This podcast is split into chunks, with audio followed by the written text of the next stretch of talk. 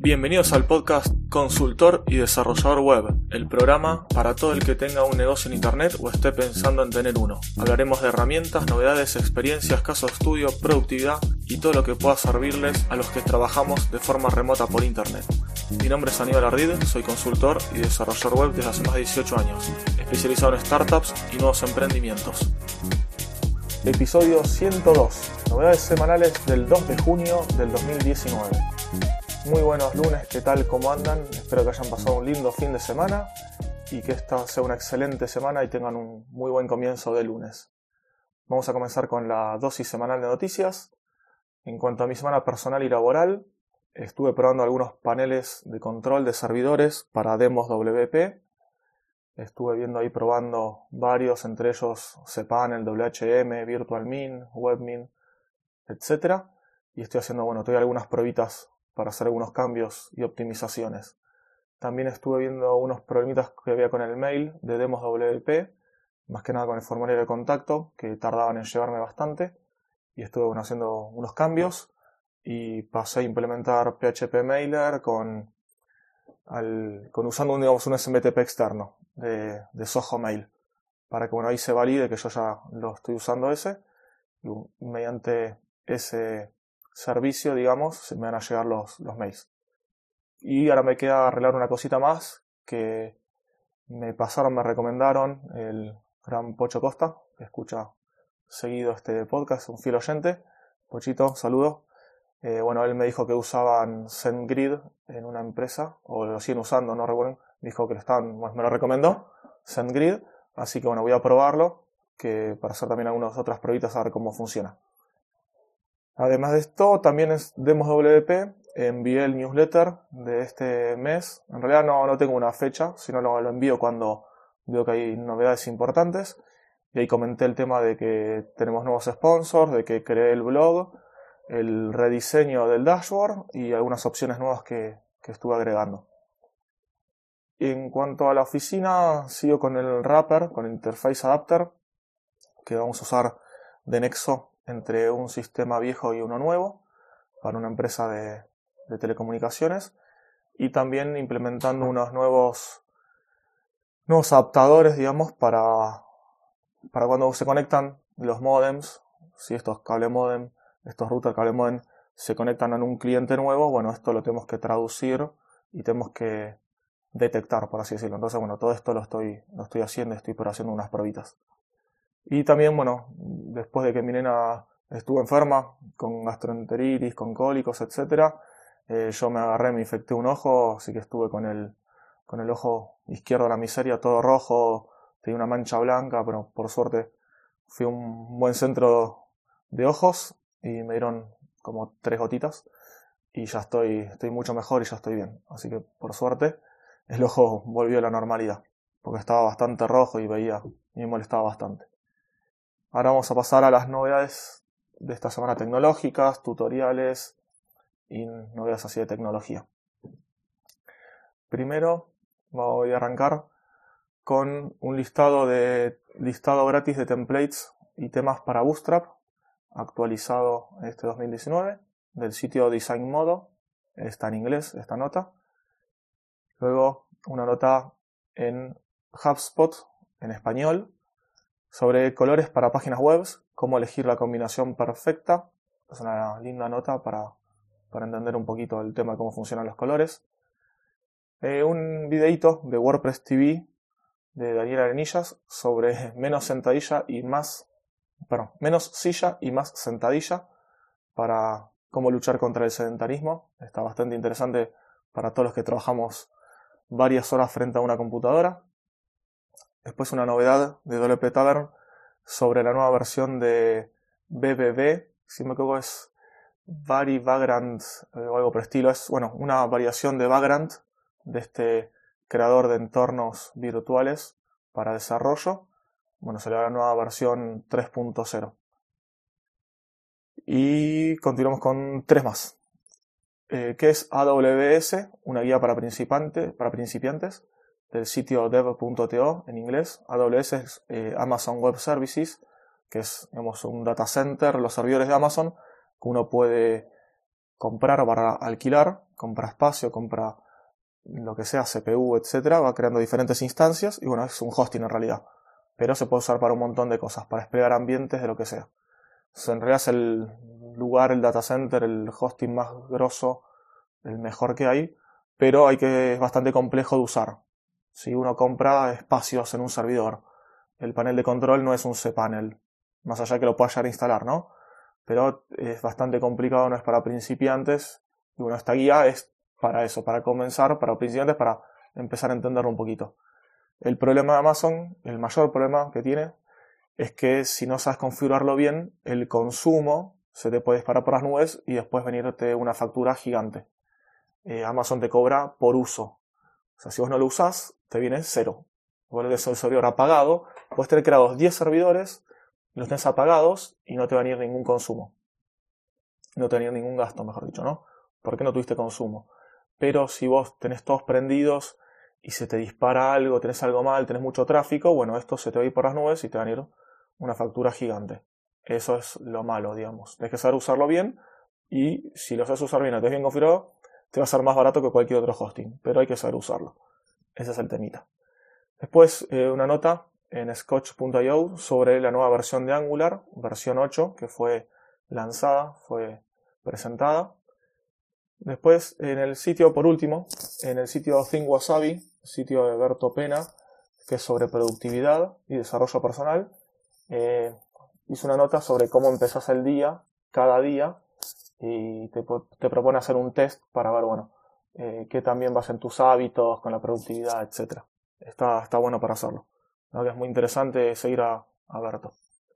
Ahora pasamos a las noticias sobre WordPress, que hay varias. Eh, voy a tratar de ser breve para que no sea muy largo. Descubrí barra ya conocía, pero no, no lo había usado en realidad. Eh, es un sitio que te envía alertas de correo todos los días, diarias, sobre las vulnerabilidades que se encuentran en plugins de WordPress. Esto está bueno, más que sos desarrollador, implementador y tenés varios sitios, sean tuyos o de clientes, enterarte el mismo día que hay una, una vulnerabilidad para actualizar el plugin si ya hay una nueva actualización o desactivarlo directamente por seguridad. El sitio se llama wp o wp pues les dejo el enlace en las notas del programa. sea como WordPress Vulnerabilidades Database, abreviado, ¿no? Luego una nota en el sitio de sobre eh, una presentación con el plugin Freemuse, que es un plugin de, maquetación, ¿sí? de customización, que dice que es el perfect match, la, la, pareja perfecta, por así decirlo, en el sitio de WP. Después cómo construir una landing page en WordPress con Gutenberg en el sitio wpdose.com. Ahí hay un tutorial, una nota en inglés. Luego continuamos con el sitio de Fernando Tellado de Ayuda a WordPress sobre cómo solucionar errores en el modo de recuperación de WordPress. Este nuevo modo que tiene la versión WordPress 5.2. Bueno, acá hace una pequeña explicación sobre cómo solucionar errores. Similar a esto, en el sitio de Mauricio Helves, mauhelves.com, en castellano, sobre la pantalla de WordPress cuando está en blanco, cómo solucionarlo. Sí, la pantalla blanca de la muerte, le llaman. Lo mismo en inglés, es similar, digamos, es otra nota sobre el mismo problema, digamos, cómo arreglar la pantalla blanca de la muerte, del sitio WP Beginner. Eh, no entré a leer en los dos en detalle, quizás uno se copió del otro o no, o justo en la misma semana los dos hicieron la misma, la misma nota. Pero bueno, les, dejo las dos para que la lean y saquen conclusiones o, se, se, nutran de conocimiento. En el sitio de Esther Solá, que es uno de los sponsors de Demos WP, en su blog personal eh, hizo una nota sobre cómo vender un producto digital con Gravity Forms y Stripe. Esto es obviamente corriendo sobre WordPress es una alternativa a usar WooCommerce, ¿sí? Em, y bueno, el WooCommerce u otro plugin que sea para lo mismo, usando casualmente formulario y Stripe. El LearnDash, que es un plugin de LMS, de Learning Management System, que es, digamos, para hacer cursos online, por así decirlo. Bueno, LearnDash sacó una nueva versión, la versión 3.0, que tiene bueno, bastantes novedades. Así que les dejo el enlace directo para que se nutran ahí de, y vean cuáles son los cambios que hay en esta nueva versión. Pasamos ahora a eh, algunas notitas que hay sobre eh, bloques de Gutenberg, ¿sí? cómo, cómo lanzar algunos o cómo remover los default, los que ya vienen por defecto en Gutenberg, cómo mediante código poder sacarlo y los que no te gustan o no quieres usarlos puedes ocultar, por así decirlo. Ahí dejo algunas notas. Y después, por último, perdón, dos notitas más. Eh, una sobre Genesis eh, Customizer, que es un plugin que viene a ser una especie de eh, maquetador, pero para usarlo mediante el customizer o personalizador de WordPress que ya viene por defecto, más que nada para sitios que están hechos en, en Gutenberg, en, perdón, en Genesis, me bueno, esto es desde el mismo, como decía, panel de customizer de WordPress, del personalizador. De ahí se aparecen varias opciones más para poder hacer un cambio en el diseño de las plantillas que corren sobre el framework Genesis. Y por último, ahora sí, en WordPress, nota en ayuda a WordPress, ayuda WP, sobre eh, qué es y para qué sirve esta nueva opción que incluye por defecto WordPress 5.2, que es de salud del sitio, el Health Check, que está dentro del menú de herramientas. Bueno, acá explica para qué sirve y demás. Dentro de todo, un, es un resumen les hago, es más o menos para ver eso mismo que por su nombre dice, la salud del sitio, que incluye si tienes plugins desactualizados, si tienes temas desactualizados te los indica ahí, te indica también si te falta alguna librería recomendada de PHP instalar en el servidor o, activarla, sobre la versión de PHP y bueno, también si hay algún otro error que pueda detectar. Ahí igualmente la nota está bien explicado. Y ahora pasamos a la última sección de este episodio, que es sobre herramientas de Internet o algún tip que me interesó esta semana. Em, empezamos con CSS Pepper, que es una extensión para el navegador para poder inspeccionar el, el CSS, digamos, los aspectos visuales del sitio, como ser fuente, tamaño, colores y demás. Está la nota en el sitio Genbeta ahí donde explica un poquito y bueno, está el enlace a esta extensión. Luego, eh, algo que me pasó justo esta semana, como estuve con el problema de la vista y había estado el día anterior a estar mal, bastantes horas frente a la máquina de noche, eh, frente a la pantalla con el brillo al máximo, ahí mi mujer me decía, bájale el brillo que te está matando. Bueno, ahí me acordé que hay extensiones, extensiones, sí, hay extensiones, hay software para todos los sistemas operativos que para reducir el brillo lo que hace es apagar la luz azul en realidad. Apaga eso que es la luz azul, que también hay bastantes extensiones o programas, aplicaciones para los celulares, y algunos ya los incorporan, como iOS ya lo incorpora en su mismo sistema operativo, que te apaga la luz azul, entonces vos de noche, que es lo recomendable, no usar aparatos electrónicos, bueno, si no podés evitar usarlos, esto lo que hace es atenuar esa luz azul mediante lo cual no te hace tan mal a la vista, al cerebro, etcétera, que dicen que eso es lo que hace mal. Entonces, bueno, eh, con el problema este que tuve en los ojos, instalé esta aplicación Flux, la instalé en Ubuntu, que es lo que yo estaba usando en ese momento. También está para Mac y está para Windows.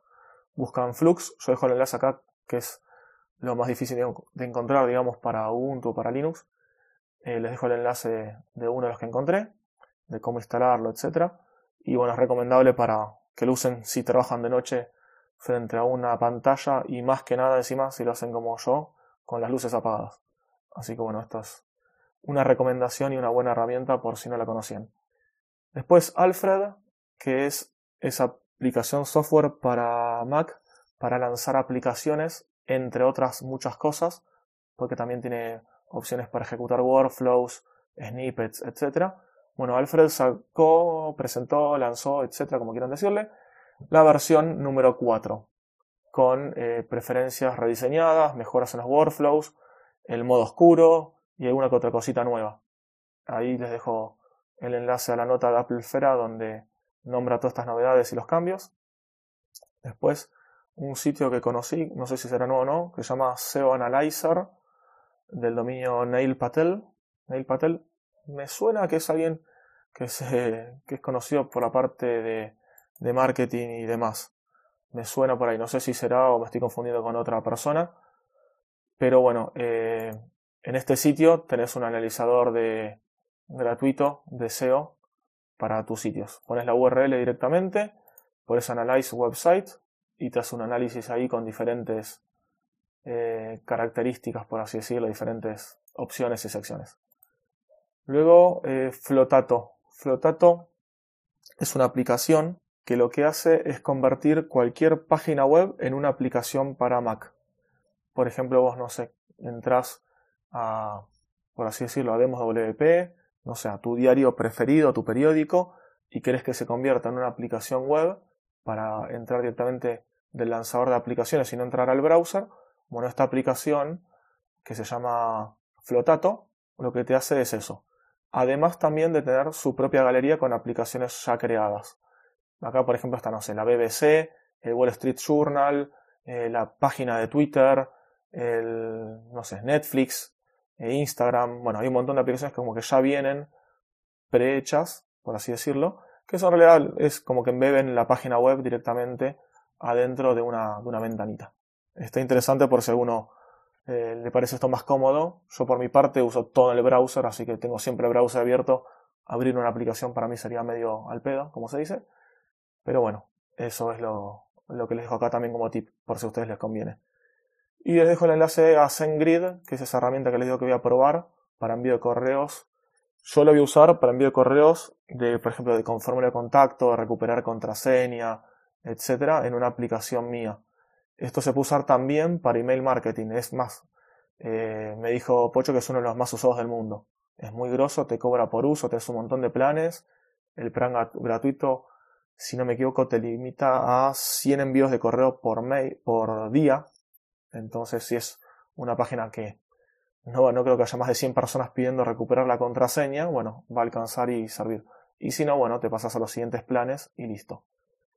Y por último, eh, mi amigo Max me comentó de Monit, que es una aplicación, un software, eh, es libre de código libre, eh, perdón, es gratis y de código libre, está la versión Monit, que es esa que yo les estoy nombrando, y después está M-Monit, que es la paga.